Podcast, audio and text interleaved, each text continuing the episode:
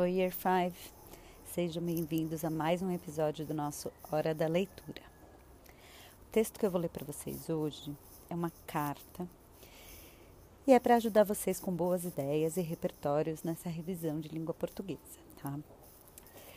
É uma carta escrita pela Marina Colassante no livro da coleção Para Gostar de Ler, da editora Ática, chamado A Casa das Palavras, que reúne textos só dessa escritora um pouco de contexto. Essa carta se refere a uma descoberta feita alguns anos atrás por cientistas russos de uma ossada de mamute lá na região da Sibéria, tá? Né, Para escrever esse texto, a Marina se coloca no lugar do mamute. O texto chama Carta do Pleistoceno. Senhores cientistas, quem daqui lhes escreve daqui não sendo além exatamente, mas uma espécie de ponto de vista, é o mamute. O mamute, aquele que vocês trouxeram recentemente à luz, lá pelos lados da Rússia. A luz ofuscante dos flashes e dos holofotes de TV, é bom que se diga, porque uma certa luz fraca e opalinada me alcançou sempre através do gelo. E escrevo porque chegou-me a notícia. Como chegam depressa as notícias nesse tempo vosso, de que estão tensionando me clonar. Estão planejando tirar um pedaço de mim, daquilo que vocês chamam DNA, manipulá-lo de alguma maneira que para o meu cérebro antigo parece assaz complicada, mas que deveria se concluir com a minha presença implantada num óvulo de elefanta, decorrente gravidez e posterior nascimento. Peço-lhes encarecidamente que não façam isso. Poderia invocar os direitos de autor, pois, embora mínimo, Qualquer pedaço de mim me pertence, mas receio não estar coberto por vossas leis autorais.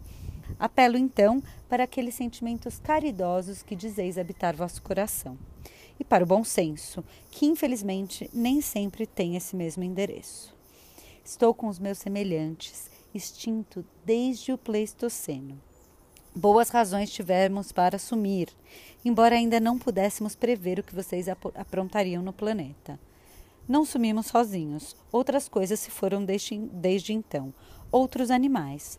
Aparentemente não fizeram falta. Nosso erro, talvez, foi ter deixado o retrato nas paredes das cavernas. Sem querer, alimentamos saudades e agora nos querem de volta. Mas nascido outra vez, o que faria eu? Único da minha espécie, que função me dariam vocês depois de me fazerem atravessar a força 200 mil anos? Uma jaula de zoológico ou um viveiro de laboratório? Serviria para o turismo ou como cobaia? Seria uma peça de museu viva ou criatura que escapou de algum desses filmes que vocês tanto gostam? E quem embolsaria o cachê pelo uso da minha imagem? No meu mundo, os homens me caçavam com suas armas de pontas de pedra, me temiam, quase como um deus, e à noite, ao redor do fogo, falavam de mim com reverência. No mundo de vocês, eu seria apenas um monstro que não inspira respeito a ninguém, um monstro solitário, sem sequer a possibilidade de apaixonar-me por uma loura e carregá-la para o alto do Empire State Building. Aqui, pessoal, ela faz uma referência ao filme King Kong, clássico do cinema norte-americano, lançado em 1933.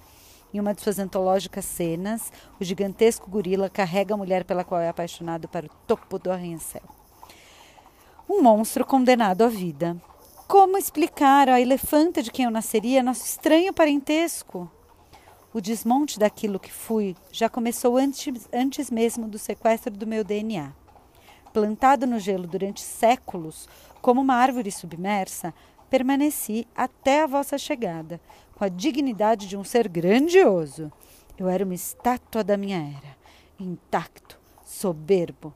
Logo, acabaram com isso. Sequer tiveram a elegância de cerrar inteiro o bloco que me continha. Cerraram apenas o que lhe interessava, a porção que me manteria congelado. Os dentes deixaram de fora e assim, retangular como uma embalagem de leite ou uma caixa de polpa de tomate em que alguém tivesse cravado dois garfos, fui içado para um guindaste diante dos olhos do mundo. Eu já não era uma estátua, era um container. Sei que para vocês eu nem mereço qualquer explicação, mas digam-me, qual é exatamente a sua intenção? Esquecendo o, brilha, o brilhareco científico, suspeito que queiram trazer o passado de volta, com a desculpa de estudá-lo diretamente. Mas se fomos extintos, é porque já não nos encaixávamos nas condições ao redor. A evolução ejeta seus antigos parceiros. Para realmente trazer-nos de volta, seria precioso clonar muito mais do que o meu DNA. Seria preciso duplicar tudo aquilo que nos mantinha vivos. E uma vez recriado aquele universo, como vocês se encaixariam nele? Permitam-me uma última pergunta. Encontrando restos de Homo sapiens dos quais fosse possível retirar o DNA, tentariam vocês igualmente implantá-lo no ventre de uma mulher do século XXI? E aí, Year 5, gostaram? Espero que ajude na revisão de hoje, tá bom? Um beijo e bom trabalho!